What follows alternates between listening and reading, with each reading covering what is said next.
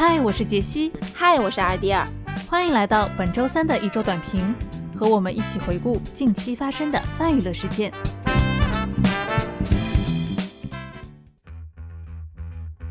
迪士尼黑化版穿 Prada 的女王，黑白魔女库伊拉。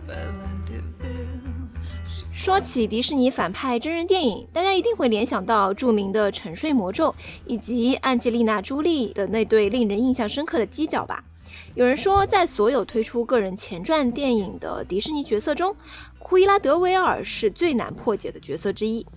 凭借我自己幼时对于迪士尼经典动画《一零一忠狗》的模糊记忆，我就只能记得里面那位总是想用斑点狗做皮草、一半黑发一半白发的老巫婆，呃，反派角色库伊拉，应该算是迪士尼最时髦的反派人物之一了吧？这次迪士尼也大胆启用了在《爱乐之城》中文艺气质爆表的 Emma Stone 来演绎斑点狗故事的前传，也就是女魔头的创业史，这就让人很激动了。抛开故事情节，这个片子非常大的一个看点就是美轮美奂的华服。从小有设计天赋的库伊拉，贡献出了不少精彩的时装盛宴。看她的手稿就让人心动的想要买的那种。在个人秀场上肆意放飞的库伊拉，将所有人带回了七零年代的伦敦，一起参与了那场影响着时尚世界的摇滚朋克革命。在闪光灯的包围下，华服亮相的时尚女魔头。颇有穿 Prada 女魔头那味儿了。代表着反叛精神的库伊拉，每次出现在红毯，几乎都是一身朋克装扮，这也是人物个性的基调。Jenny Bevan 作为黑白魔女库伊拉的服装负责人，十次获得奥斯卡最佳服装设计提名的电影服饰大师，他表示这个电影是他做过的最大工程。在上世纪七十年代的伦敦背景下。朋克风很符合当时的流行趋势，所以 Jenny Bevan 借鉴了 Vivienne Westwood 风格的街头元素与反叛风格。女主脸上的喷漆 The Future 和 Sex Pistols 的专辑所用的字体神似。大家如果对于朋克以及 Vivienne Westwood 有兴趣的话呢，可以去听听看我们讲 Nana 的那期节目。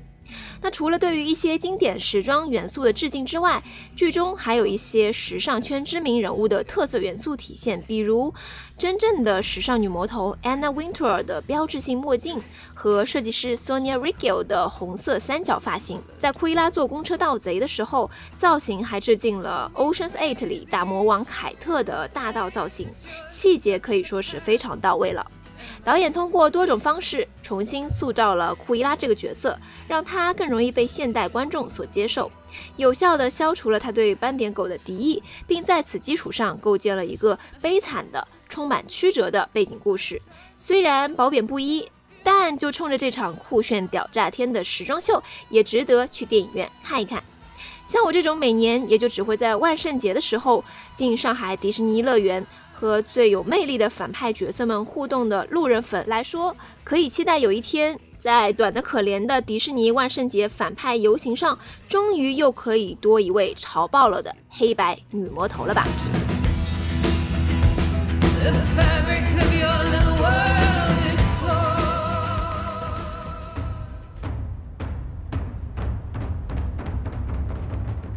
端午奇妙游，河南卫视又开挂了。各位听众朋友们，这个端午小长假你感觉到快乐了吗？总之，杰西我因为看了河南卫视的《端午奇妙游》，感到非常的快乐。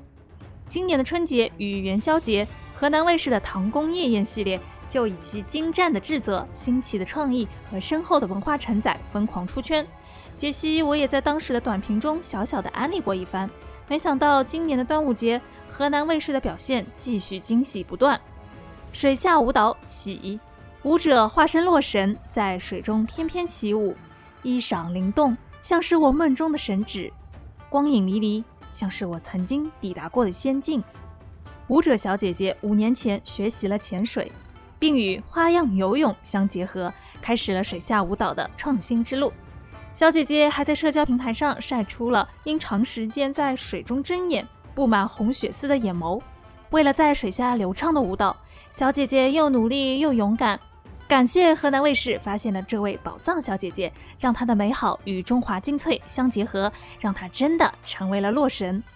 此外，兰陵王入阵曲》也上了端午节的热搜。这实质上是一个起源于北齐、东传至日本，后代千里寻踪，终又重回故里的故事。之所以大家觉得震撼，不仅仅因为它描绘的是浑厚雄壮的战争场面，更因为《兰陵王入阵曲》是中华民族失而复得的文化瑰宝。本次节目单上的《唐印》《龙舟记》等等作品也是令人拍手称赞。不知道有没有小伙伴会把这些作品上传到外网？这不就是现成的文化输出素材吗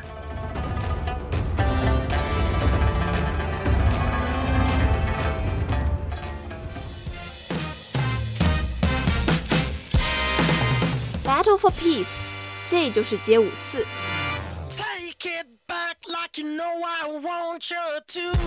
这就是街舞系列，毫无疑问是这几年最火的综艺之一，把曾经小众的街舞文化变得被更多人所喜爱。像我去年就真情实感的追了第三季，致敬 Step Up 的水舞台，Hip Hop 大神步步，好多个封神舞台至今还记忆犹新。第三季有关街舞的信仰与热爱打动了无数观众，包括队长们每周的火锅局和雪花啤酒，也点燃了整个夏天，带来了一整年的回味与期待。而王一博作为第三季的冠军队长，也促成了节目三季以来首位 Breaking 冠军杨凯。日前这档街舞选拔类综艺官宣，王一博、韩庚、刘宪华、张艺兴成为第四季的明星队长。值得一提的是，这一届的四位队长都是南韩回国务工人员。韩庚、刘宪华和张艺兴分别是韩国三大娱乐公司之一 SM 公司旗下组合 Super Junior 以及 EXO 的原成员，而王一博则是在同样是韩国三大娱乐公司之一的 YG 当过一段时间的练习生。虽然他们早就已经不是回国就业的新人 idol 了，但一档街舞类综艺集结四位从韩娱流向内娱的明星。也无疑印证了综艺节目对于韩流偶像有着巨大的吸引力。同时，王一博前阵子才宣布成为了中国顶尖舞者宣传大使，他的舞蹈能力不是靠粉丝吹出来的，而是受到了中国舞蹈协会的认可。这就是街舞第四季的 slogan “Battle for Peace” 已经发布，便引起了观众们的好奇心。从队长阵容、选手配置到赛制形式，本期节目都将紧扣国际化。助力文化输出与融合，共促街舞精神对话。借用第三季总决赛直播的舞台上，王一博队长的一句话：“我太爱街舞文化了，希望中国街舞越来越好。”总之，这个夏天看来是不会太无聊喽。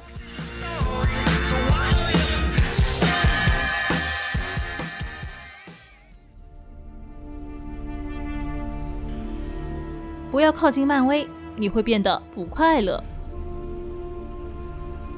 众人期待的漫威剧集《洛基》终于上线迪士尼流媒体，开播三天，盘踞迪士尼家热度榜冠军，可见阿斯加德三公主的人气有多高。结果大家看完《洛基》第一集，想给编剧寄刀片的心更坚定了。漫威宇宙的洛基之所以被大家喜爱，当然不是因为他足够阴险狡诈、坏得让人头昏目眩，不是的，不是的。主要还是因为她是傲娇的小公举，调皮捣蛋，需要哥哥来治。哥哥治不好呢，就让哥哥的朋友来帮忙。这个过程给观众们带来了无限快乐。说到这里，你的脑海里是不是已经有一个好客猛摔洛基的 GIF 在循环播放？但洛基毕竟也是复联系列的意难平。复联三上映那会儿，许多洛基粉丝还没把电影院椅子坐热呢。就经历了开场的洛基之死，一脸茫然，甚至到电影的最后一刻都在等待洛基复活，期待他得意洋洋地告诉大家他再一次成功诈死骗到了哥哥，但可惜并没有。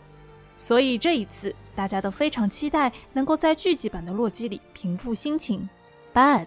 我们看到的还是被虐的服服帖帖的洛基，什么慢镜头被揍啦，被套上颈环慢慢折磨之类的就不提了。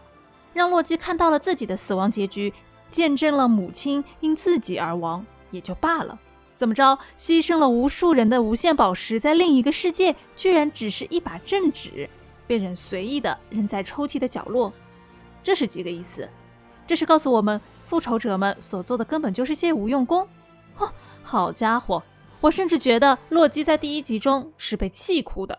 哎，虽然三公主梨花带雨的样子还挺好看的，但不管怎样，就算导演心机的让观众看到了抖森的美好肉体，我还是不服气。求求漫威做个人，让粉丝快乐一点吧。